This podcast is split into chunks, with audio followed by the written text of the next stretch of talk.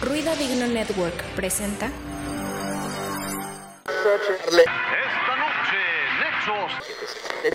Estaban escondidas. Que ya se fue. El Nahual News.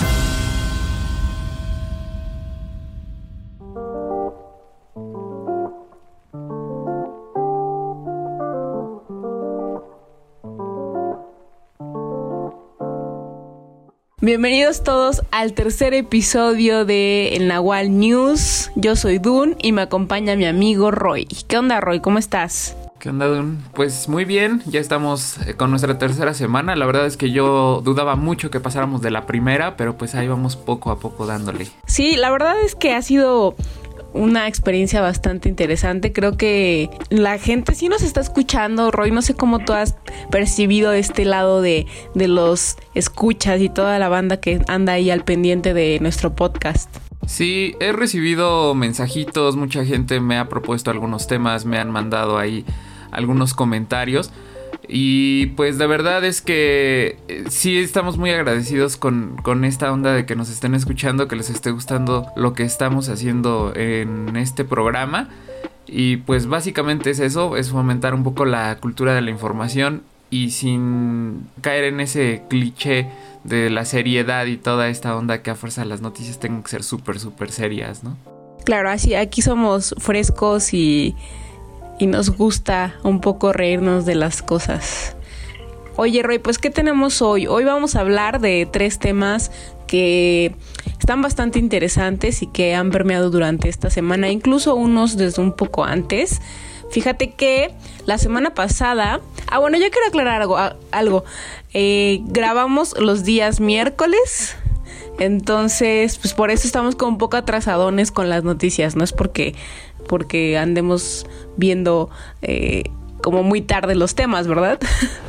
Sí, es que esto se toma su tiempo de edición y de grabación y toda esta onda, porque también como la semana pasada pues hay algunos clips que se graban aparte, entonces este tenemos que eh, coordinar un poquito las agendas y también eso conlleva que la edición lleve un poquito más de tiempo y como queremos darles pues un producto de calidad, por eso tenemos que grabar así como que con ese desfase. Así es, Roy. Entonces vamos a empezar.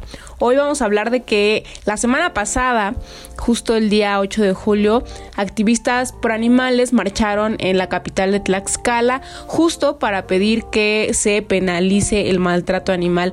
Esta ley de bienestar animal ya se aprobó desde 2018, sin embargo, los municipios no han realizado sus... Eh, sus reglamentos contra el, maltrato, contra el maltrato animal. Entonces, bueno, es algo que ha molestado a animalistas, activistas, eh, sociedad civil, porque si no existe esta regulación a través de los municipios, no puede haber, pues digamos, la parte de que condena estos actos, ¿no? Hay una serie de, de situaciones que han sucedido desde 2018 donde justamente los activistas en pro de los derechos animales han estado pendientes de, de que los municipios continúen con esta gestión de sus reglamentos. Sin embargo, hasta el momento solamente Calpulalpan lo ha emitido y de ahí, bueno, pues todos, todos, todos los municipios han soslayado pues esta, esta ley que deben de, de homologar. Entonces, bueno, eh, animalistas justo reportan que los principales casos de violencia se han dado en Apizaco, Chautempan, San Pablo Apetatitlán y San Pablo del Monte. Es una cuestión muy lamentable que ya sabes, o sea, ¿qué implica el maltrato animal? Pues desde que avientan un perrito a la azotea, ¿no, Roy? Mucha gente, hay muchos nombres alrededor de esto, pero creo que desde ahí es como el maltrato animal como más evidente. Sí, además, eh, incluso otras, otras situaciones como no directamente que tengan que ver con una agresión, pero el no esterilizar a sus animales, el no cuidar su alimentación, el no vacunarlos, o sea, el no tener el cuidado que un ser vivo realmente necesita, también entra dentro de todas estas categorías porque tenemos un, perrito y a lo mejor no lo esterilizamos y por cuestiones eh, de que se escapa a veces no, no se tiene el control, incluso la misma natalidad pues sube bastante. Y muchas veces la banda pues sí es mala onda, ¿no? Entonces eh, nacen algunos eh, perritos de, este primero y los regalan o los tiran o, diciendo los regalan, pues sí está bien, pero los regalan a, personas que realmente no los cuidan o no les van a tener las atenciones que, que, merecen. Entonces desde ahí empieza todo esto. O sea, si nosotros no tenemos las atenciones básicas con nuestros animales, pues estamos incurriendo en un tipo de maltrato. Sí, totalmente. Y también tomar en cuenta que es un tema de salud pública. Justo durante las campañas pasadas, hubo un acercamiento de activistas con, las diferentes candidatas al gobierno del estado y el candidato, donde firmaron un, un, compromiso para ejercer la, la ley de bienestar animal, pues ya más en forma, ¿no? Porque es algo que compete a todos, todos como ciudadanos, al gobierno, a todos, porque justo es un tema de salud pública. El tema de los perritos en las calles ya es algo que se podría considerar una, una especie de plaga porque no están siendo esterilizados y bueno, los perritos viven en las calles, hacen jaurías, luego ya son mega peligrosos. Aquí por mi barrio este, hay una jauría que siempre se anda descontando a mi perrito. Entonces, bueno, es algo que conlleva muchas cosas, ¿no? Enfermedades, eh, una sobrepoblación de animalitos y no hay una regulación, tampoco hay una educación alrededor de esto, la gente no, no tiene la cultura de esterilizarlos y es algo pues muy lamentable. Eh, recordemos que también en este año, si no me equivoco, como para principios de año, eh, tanto el municipio de Chautempan como el municipio de Apetatitlán impulsaron una campaña que indignó mucho Roy sobre regalar perros viejos o enfermos que la gente ya no quisiera para que los llevaran a la perrera y los sacrificaran. Y es una campaña que indignó muchísimo. Sí, es algo que justo te iba a comentar. Hay una situación también del lado, del lado gubernamental, no solamente como con estas campañas de prevención y de concientización sobre el maltrato animal. O sea, no solamente los dueños están incurriendo en situaciones de, de maltrato animal, sino que también las instituciones públicas de salud, las perreras, toda esta onda, la verdad no se tienen los protocolos que en otros lugares se tienen, ¿no? O sea que es primero como tenemos un, perrito de la calle, vamos a tratar de darle pues un, hogar, vamos a ponerlo en adopción y que este pues al final obtenga una vida digna, sino que aquí es como más directo, ¿no? O sea, es pues ya lo, ya lo agarramos en la calle, pues va a, ser sacrificado. Es, es como raro a veces que si no está dentro de una de estas eh, fundaciones o asociaciones tengan esa oportunidad de ser de ser este adoptados no entonces sí es bien difícil ver eso. Sí yo recuerdo mucho esa campaña que indignó bastante. Incluso pues yo también dije o sea qué les pasa si al final se está tratando de hacer una concientización sobre el maltrato animal y también sobre el control animal, yo creo que la peor manera es decir así, el día que tú ya no quieras de tu perrito, pues tráelo a la perrera y aquí nos deshacemos de él, ¿no? O sea, es como, como un poco quitarle ese lado moral al, control animal, ¿no? Por supuesto, justo eso que dices es lo, lo, lo, importante, ¿no? Quitarle el lado moral, tráelo, ya lo tuviste, ya se reprodujo y ahora pues tráelo para que lo matemos, ¿no? Esto es algo muy, muy lamentable, pero también eh, persiste porque no hay una cultura entre la misma población, ¿no? En lugar de hacer campañas, en lugar de, de tener un poco más presente el tema de los animales, eh, porque es algo que compete a la sociedad, pues en lugar de darle mayor peso a la eh, concientización de los derechos de los animales, de la parte de, su protección, pues más bien es como salir como rápido de esto, ¿no? Pero bueno, es algo lamentable y ojalá ahora que comience el nuevo sexenio, pues puedan los municipios y a partir de este impulso a nivel estatal tener ya sus reglamentos para, eh, para trabajar en pro de los animalitos, ¿no, Roy? ¿Qué más tenemos hoy? Vamos a platicar un tema controversial porque como muchas de las acciones que toma el gobierno federal actual, pues tiene tanto personas que están a favor como sus detractores.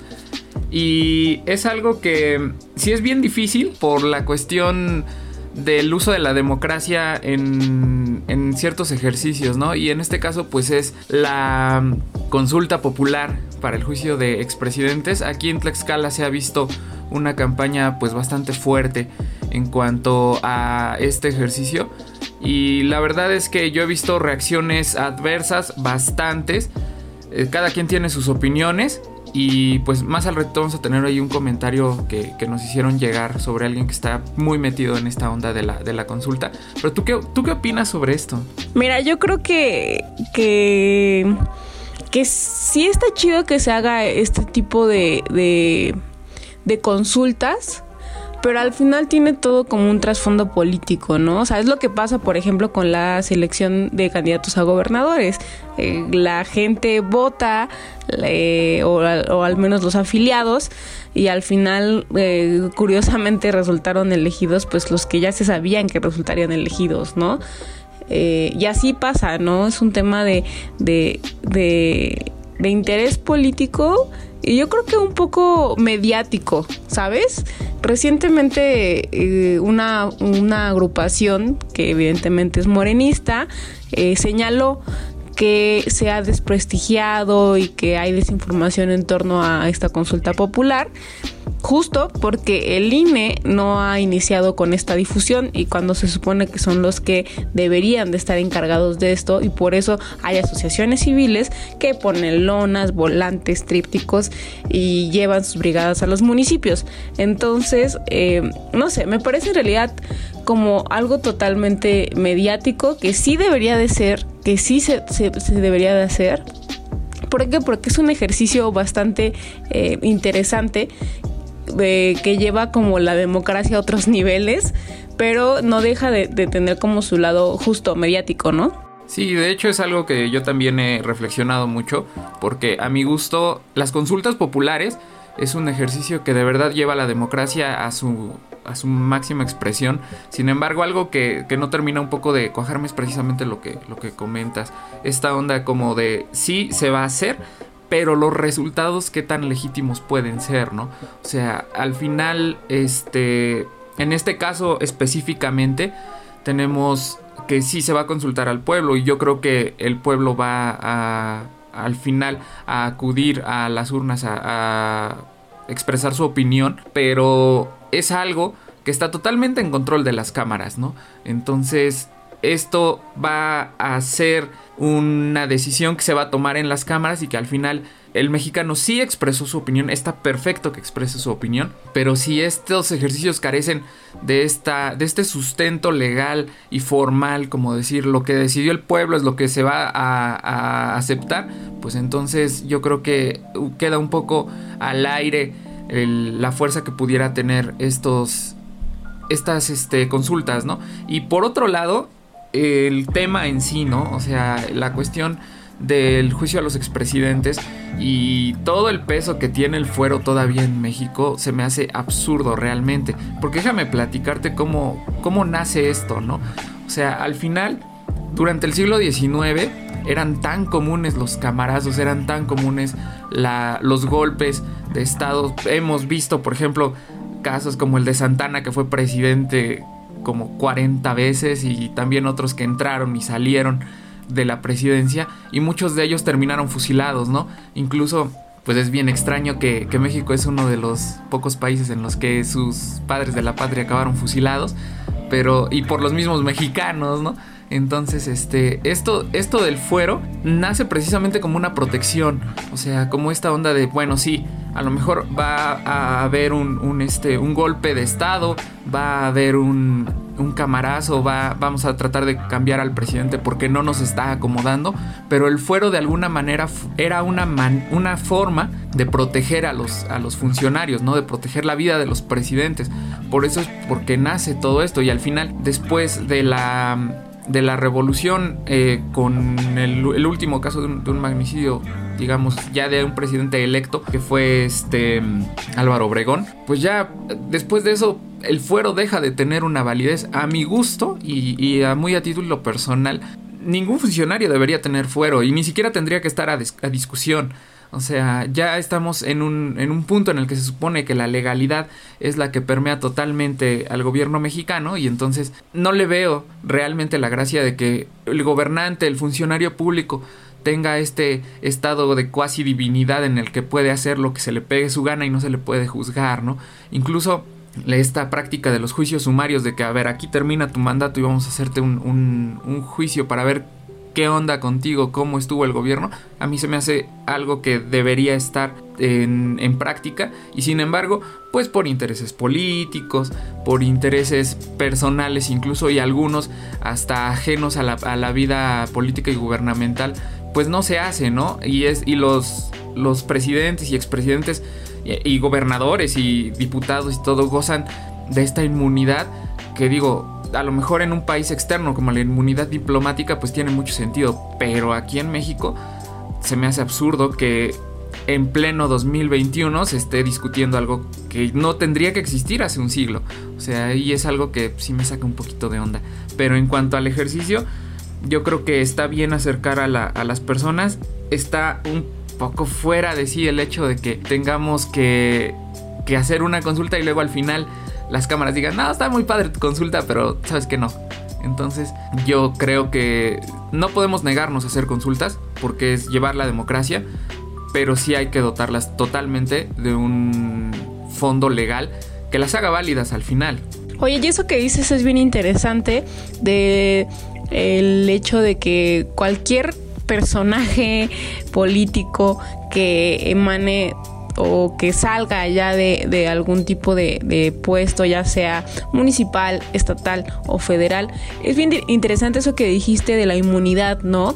Porque si tú te acercas a gente, con la gente de a pie, con cualquier transeúnte, con cualquier civil y muchas veces hablas de estos temas de política o de democracia, la gente ya no cree eh, en los candidatos y al final creen que todo es lo mismo, ¿no? Siempre, siempre, yo, yo, bueno, las veces que puedo entablar diálogo con personas mayores, por ejemplo, todos dicen es lo mismo, por quien votes es lo mismo. Y justo eh, en, en, esta tendencia hacia Morena, pues yo creo que es un tema de que la gente vota por el menos peor, ¿no? Lo que cree que es lo menos peor.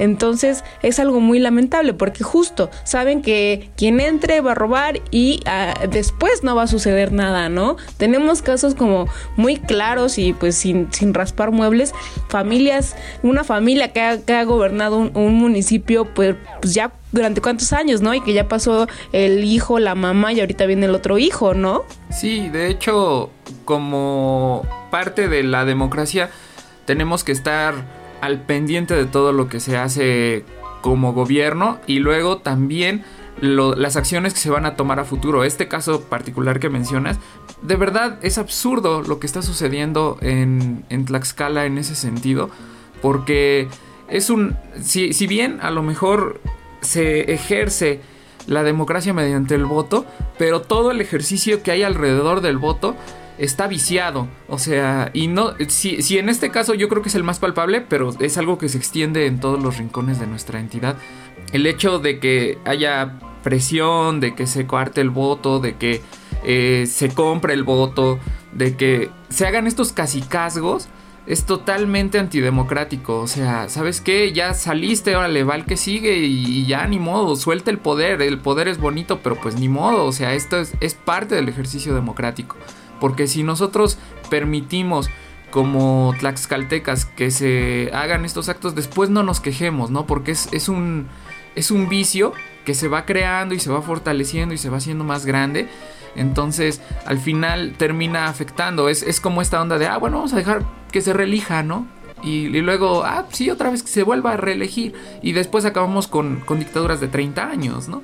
Entonces, yo creo que, pues sí, es como súper importante que que el tlaxcalteca y el mexicano en general tengan conciencia de lo que es la democracia, que no es solamente ir y emitir tu voto, que es vigilar que se ejerza y que además se, sea libre totalmente y que no, no existan estos monopolios que empiezan a, a, crearse en algunos lugares. Pero bueno, déjame comentarte que esta semana pues eh, tuvimos ahí el comentario de Daniel Espejel, que es una persona que está muy metida en, en esto del, del juicio de los expresidentes de la consulta. Él nos comenta ya situaciones muy particulares sobre esto que se va a realizar en próximos días. Y pues vamos a escuchar qué, qué tiene para decirnos y volvemos en un ratito. ¿Qué onda Roy? ¿Qué onda Dun? Qué gusto poder eh, platicar con ustedes. Bueno, primero felicitarles por el espacio en Nahual News, un espacio necesario eh, donde presentan las noticias más importantes o relevantes del Estado y sobre todo desde la visión crítica, ¿no? Que tiene el mismo espacio y que es necesario. Incluso, pues, esta necesidad de salir de los medios tradicionales de comunicación y encontrar estos espacios que se prestan para la discusión más amplia y, y con una profundidad distinta, ¿no?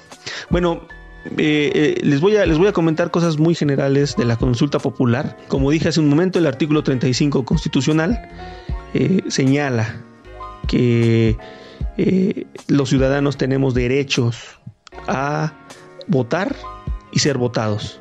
¿no? en, el, en el apartado 1 y 2 eh, y después va desarrollando en el mismo artículo, ¿no? Este, poder asociarnos hasta llegar a la fracción octava. En la fracción octava de ese artículo específicamente dice votar en las consultas populares sobre, sobre temas de trascendencia nacional o regional.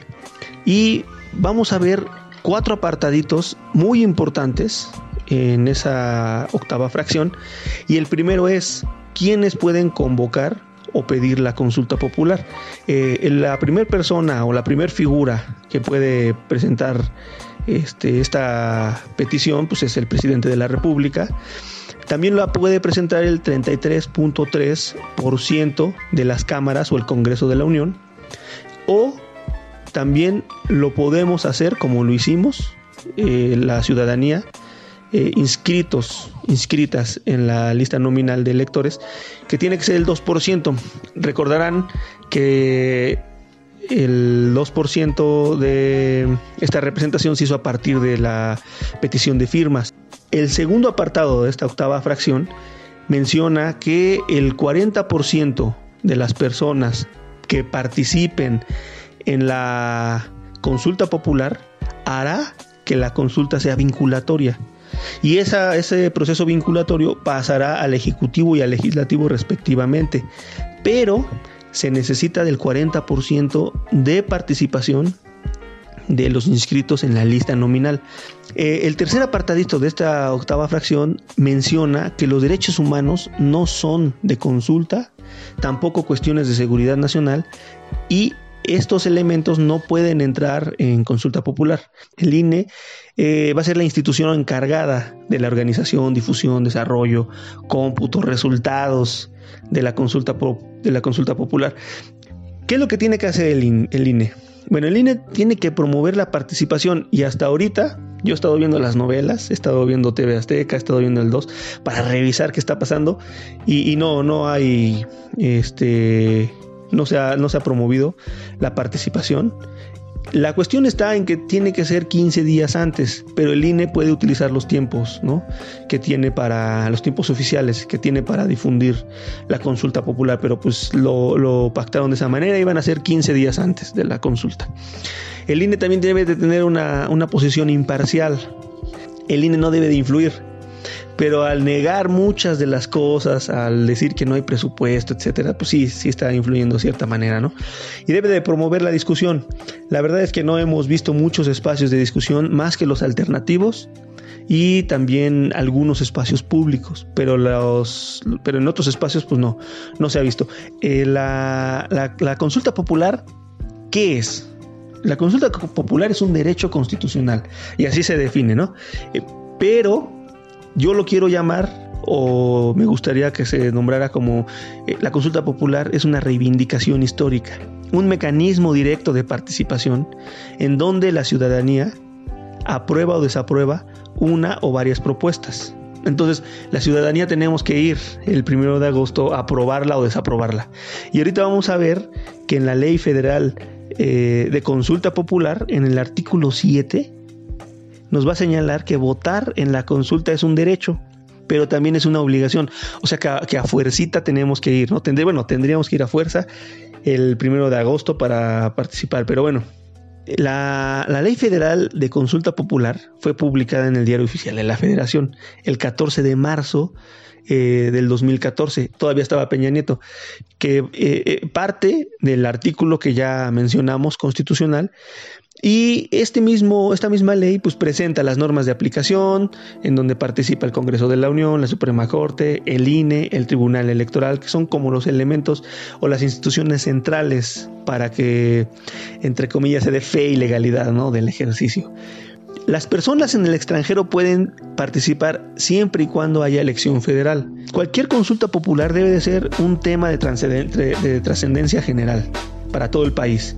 Son temas importantes, ya sea para la mayor parte del territorio o también para una parte significativa de la población. Y el tema, la verdad es que es importante para ambas cosas, ¿no? ¿Cuáles van a ser los requisitos básicos?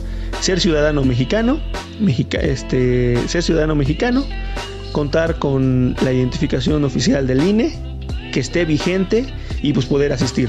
El otro, el otro problema está en, en estas cuestiones de desinformación, en que todavía no han dicho dónde van a poner las casillas y además que se redujo ¿no? el número de casillas.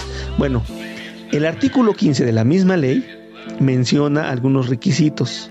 Trascendencia nacional está. Debe ser una propuesta de pregunta y hasta la pregunta se debe de se debe de escribir el nombre, la firma y, la clave este, electoral para solicitar la consulta. Bueno, para la emisión del voto, se va a entregar una papeleta. La papeleta tiene una descripción del tema. Se va a presentar la pregunta. ¿sí? Entonces, la pregunta ya tuvo que ser aprobada por el Congreso, pero también tuvo que ser aprobada por la Suprema Corte de Justicia. Bueno, eso ya estuvo la discusión, se hizo una modificación, le metieron ahí unas dos, tres cosas para hacer, este, para eliminar el problema de la presunción de inocencia, etcétera. Ya en la papeleta va a aparecer la pregunta aprobada y también van a aparecer dos cuadros, uno para el sí y uno para el no. Entonces el INE tiene que hacer muy grandecitos el sí o el no pues, para que lo podamos ver. Después, para que esto sea vinculatorio se necesita insisto, el 40% de la lista nominal. Eso es importante recalcarlo porque necesitamos asistir a, la casilla, emitir nuestro voto. Y otra de las cuestiones que también se debe de aclarar es que el proceso será para los próximos tres años. No va a ser de al otro día se entregan los resultados, es vinculatorio, sale, se empieza, no. ¿Qué significa vinculatorio? Bueno, es el inicio del proceso penal. Entonces, el proceso probatorio lo tienen que hacer las autoridades correspondientes. Pero al demandarlo, estamos pidiendo como pueblo cuando toman este, protesta los presidentes que dicen, sino que la nación me lo demande. Bueno, esta es la ocasión, pero para que inicie el proceso penal necesitamos que 40% de la lista nominal asistamos, 37 millones de personas. La pregunta dice, ¿Estás de acuerdo o no en que se lleven a cabo las acciones pertinentes con apego al marco constitucional y legal para emprender un proceso de esclarecimiento de las decisiones políticas tomadas en los años pasados por los actores políticos, encaminado a garantizar la justicia y los derechos de las posibles víctimas? Entonces, eh, esa es la pregunta. ¿Cuál es el presupuesto? El INE pidió 1.500 millones de pesos, se le dieron 520 millones de pesos. Pretexto perfecto, pues para que el INE reduzca el número de casillas. La consulta popular es una reivindicación histórica, como un motor de cambio distintivo. Entonces podemos dejar la marca como la generación que llevó a juicio a los expresidentes. Estas reivindicaciones pues han tenido, ¿no? Grandes momentos como el derecho al voto femenino, como la abolición de la esclavitud. Entonces este puede ser también un hito, porque el camino que puede dejar México en esta consulta popular puede ser el camino que siga también Latinoamérica. Bueno, esta consulta lo que va a hacer es trascender las urnas y la democracia representativa, es pensarnos ahora como las, las personas que podemos llevar las riendas ¿no? de, nuestro país y empezar a participar de una manera distinta.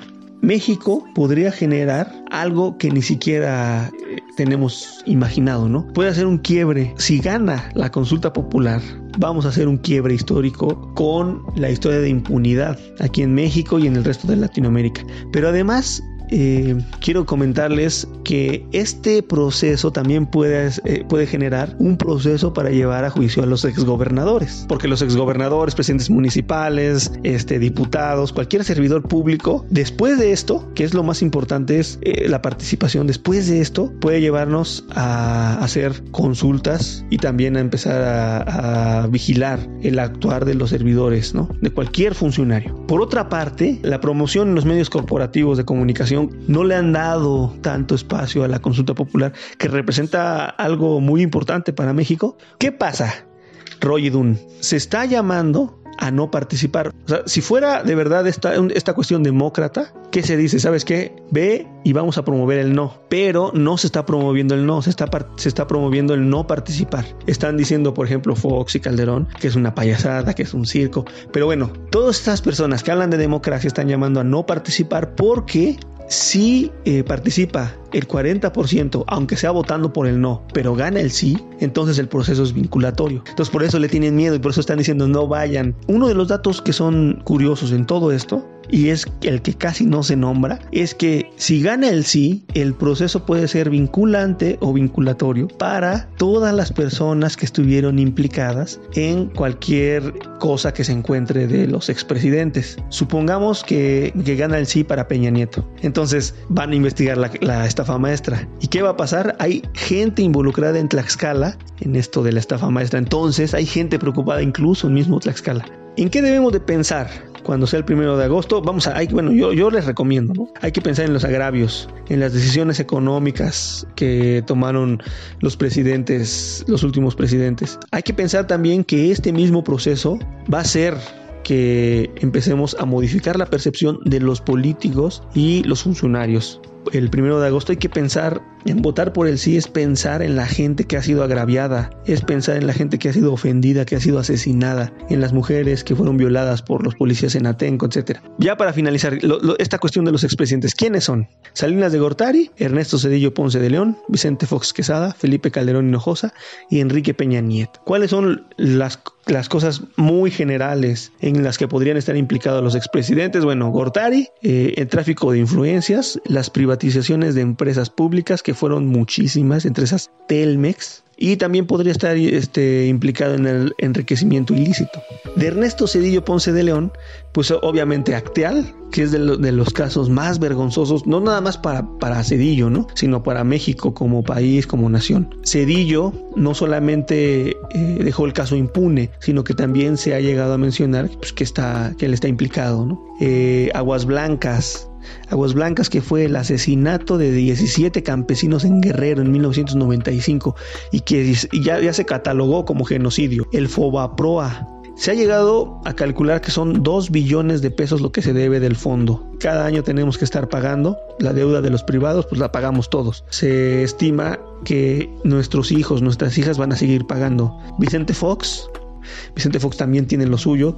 Acordémonos de Atenco, cuando se estaba haciendo el robo de los terrenos allí en San Salvador Atenco, la gente protestó, Enrique Peña Nieto llevó a la, como gobernador del Estado de México, llevó a la policía estatal, violaron, mataron y desaparecieron personas, violaron a las mujeres en las patrullas. Todo esto con la venia de, de Vicente Fox. Felipe Calderón nos metió en la guerra contra el narco, se ha llegado ya a documentar que en el norte del país hay zonas de exterminio. También está implicado o podría estar implicado en lo de la guardería ABC donde murieron me parece que 42 este, niños, niños, niños, niñas, bebés. Entonces también tendríamos que ver qué pasó también está, bueno, podría estar implicado en el fraudezote de la estela de luz que, que se le calculan 1.304 millones de pesos también las cárceles privadas, nexos con el narco que pudiera tener, porque pues ya está eh, García Luna y Cárdenas Palomino en el proceso judicial, la barra de la refinería que costó 1.724 millones de pesos, y, bueno, y Peña Nieto, ¿no? Peña Nieto, pues, obviamente Ayotzinapa, ya sabemos, está muy fresco lo de Ayotzinapa, la estafa maestra que mencionaba hace un rato, la Casa Blanca, alrededor de 7 millones de dólares que está evaluada esa casa, que fue supuestamente un regalito de sus compas de IGA, y también todo lo relacionado a, Odebrecht.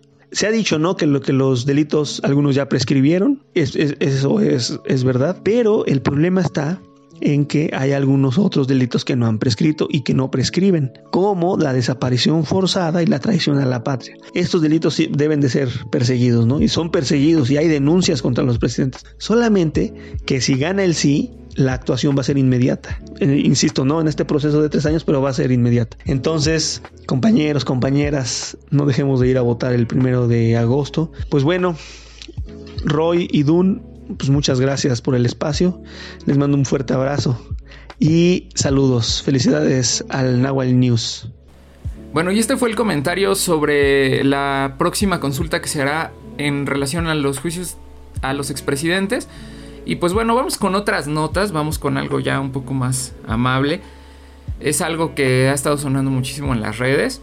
Y pues desde hace un tiempo tenemos nuestros dinosaurios, nuestros, nuestro propio parque jurásico aquí en el estado, ¿no, Dun? Así es, Roy, pues es una estrategia que impulsó el municipio de Coajomulco para atraer al turismo al Cerro del Cotlapanga. Entonces pusieron unos eh, dinosaurios ahí y ahora podemos encontrar el Coatlapanga Jurassic como lo hacen llamar. La, el turismo ha llegado tremendamente este a este a, pues a los pies del Coatlapanga y ya todo el mundo anda sacándose las perdón, ahí va otra vez, y ya todo el mundo anda sacándose sus fotos con, con los dinosaurios. No sé si en realidad suban el cerro, yo creo que la parte interesante de esta actividad ecoturística es subir el cerro del Coatlapanga y entonces no sé cómo, cómo suceda eso, pero sí he notado, hemos notado en redes sociales que la afluencia de turistas ha sido muy grande, ¿no, Roy? Sí, es algo bien interesante porque esta acción nace a partir de la negativa que existió y que a mí se me hizo muy acertada, la verdad, de crear este pasaje o esta, esta forma como un poco más accesible, porque para quienes hayan subido eh, la Coatlapanga en algún momento, pues sí hay tramos que están complicados, o sea, sí hay algunas que son prácticamente subida vertical en, en la vereda, pero la verdad es que sí el construir un sendero que conllevaba deforestación y que conllevaba este el daño directamente a, la estructura geológica, pues se me hizo muy atinado el decir, este, ¿saben qué? Vamos por otra alternativa, no es necesario que tengamos que hacer esta, esta acción en contra de la naturaleza. Y se me hizo muy curioso, la verdad, cuando yo lo vi dije, no, no sé a quién se le ocurrió, como, o cómo fue la, la reunión donde se decidió, ¿no? Como en la peda, ¿no? Me imagino al presidente municipal así de, oye carnal, y si ponemos unos dinosaurios.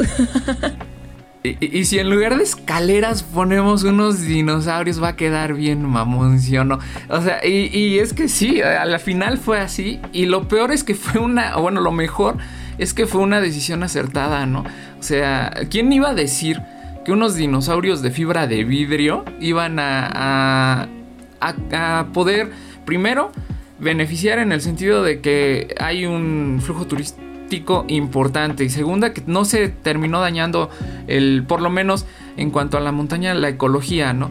Entonces, este, se me hizo bien, bien interesante. Claro, es, es, muy interesante porque, como dices, ¿no? Ya no se hizo este mirador, entonces, bueno, pues ya no se afecta tanto el tema como natural de, del espacio pero sí hay inconformidad por parte de los habitantes de Coajumulco porque manifiestan que el presidente no, hizo, no lo hizo pensando en un beneficio para la comunidad.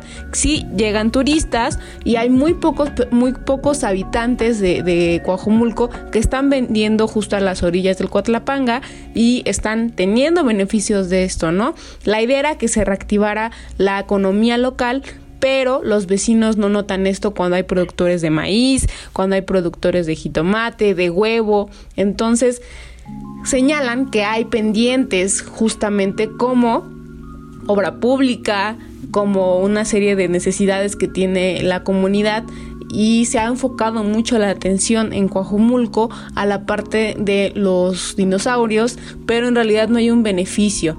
Entonces, recientemente ya alzaron la voz al respecto, pues tienen diferentes inquietudes que el presidente municipal no ha tenido por justamente creer que esta es la, obra, de, la obra de la administración, la obra chida. Entonces, bueno, pues ya el presidente se va y, dejará a un pueblo inconforme. Para los que somos externos tal vez nos parece muy atractivo, pero sí ya ha molestado a los habitantes del municipio. Sí, de hecho es algo que normalmente sucede cuando se hacen este tipo de acciones, se crea una obra, pero no hay un plan integral, en este caso turístico, ¿no? Y también de desarrollo para el municipio. Sí, este, tenemos esta acción básica que es como el poner este pequeño parque con los dinosaurios, pero todo lo que está alrededor carece de una planeación, o sea, cómo esto va a poder integrar a la comunidad en acciones, en acciones o en, este, en actividades económicas que puedan beneficiarlos a todos, ¿no? Porque al final es como cuando en un pueblo hacen una, una presa y no, no, le dan salida hacia los campos de irrigación, ¿no? O sea, es exactamente lo mismo. Cuando tenemos un, un centro principal recreativo y si no tienes carretera, si no tienes iluminación, si no prestas los espacios a la gente que podría darle una mayor amplitud económica a esto, pues al final es algo que, que cojea bastante, ¿no? Es una obra que queda incompleta y también es triste que es siempre en estos finales de administración, que es un poco esa actitud que muchas veces tienen los gobiernos de, pues ya que lo haga el otro, ¿no? Que el otro resuelva los pequeños detallitos que salen, que en este caso pues no son tan pequeños porque implican a la población del todo el municipio, ¿no? Claro, exactamente lo que dices es muy importante, el que se realicen proyectos pues como combos, ¿no? Que beneficien a todos y no solamente a un pequeño sector, ¿no? Porque pues el, la derrama llega tendríamos que preguntarnos si la derrama llega al municipio y se queda en el municipio, ¿no? O qué hace la gente, va a visitar a los dinosaurios y después dice, ah, no vamos a comer a tal lado, ¿no? A tal vez a un municipio aledaño o tal vez siguen el camino, no sé es una cuestión que implica un análisis pues mucho más complejo que decir, carnal, hay que poner unos dinosaurios, ¿no? Entonces eso es algo bastante eh, interesante que, que me parece muy acertado justo la parte de no dañar el medio ambiente, pero sí crear alguna estrategia que involucre más a la sociedad de Coajumulco, a los habitantes, para que puedan tener sí un mayor impacto en el tema económico. Pero pues yo creo que que, eso no quita que pues no vayamos, que no conozcamos, al final es un espacio que los tlaxcaltecas también tenemos como símbolo de identidad. Entonces, pues ahí está, ahí está la nota. Entonces, este, pues nada, Roy, este es nuestro último este es nuestro último tema de la del tercer episodio de El Nahual News. Sí, pues muchas gracias a toda la gente que nos escuchó. Recuerden que pueden encontrarnos en todas las plataformas de stream o en casi todas. Tenemos ahí Spotify, eh, Google Podcast, Apple Podcast, todo es totalmente gratuito. También algo que se nos ha pasado en semanas anteriores decirles es que cuando nos escuchen en la plataforma que ustedes quieran, denle seguir ahí a, nuestro podcast para que les avise y si no, no, no realmente les manda una notificación, o sea, no es una cuestión invasiva pero sí, cuando ustedes abran su, su Spotify o su Apple Podcast o esto, o incluso Google Podcast, pues les va a aparecer ahí nuevo episodio de, y entonces ahí vamos a salir para que estén siempre al pendiente de todo este contenido. Entonces, denle seguir, no se les olvide. Y pues también chequen las redes sociales del Nahual. Estamos subiendo este episodio también a las plataformas de Facebook y lo estamos compartiendo y compártanlo con toda la gente que, que sepa que les interesa esta onda noticiosa y que además se van a divertir. Así es, Roy, pues muchas gracias por, por estar aquí conmigo. Una, estamos grabando muy temprano en este momento, pero este, qué chido, qué chido que se siga armando y sobre todo qué chido que haya respuesta por parte de ustedes que nos escuchan. Y pues ya, nada, nos escuchamos, valga la redundancia, la próxima semana.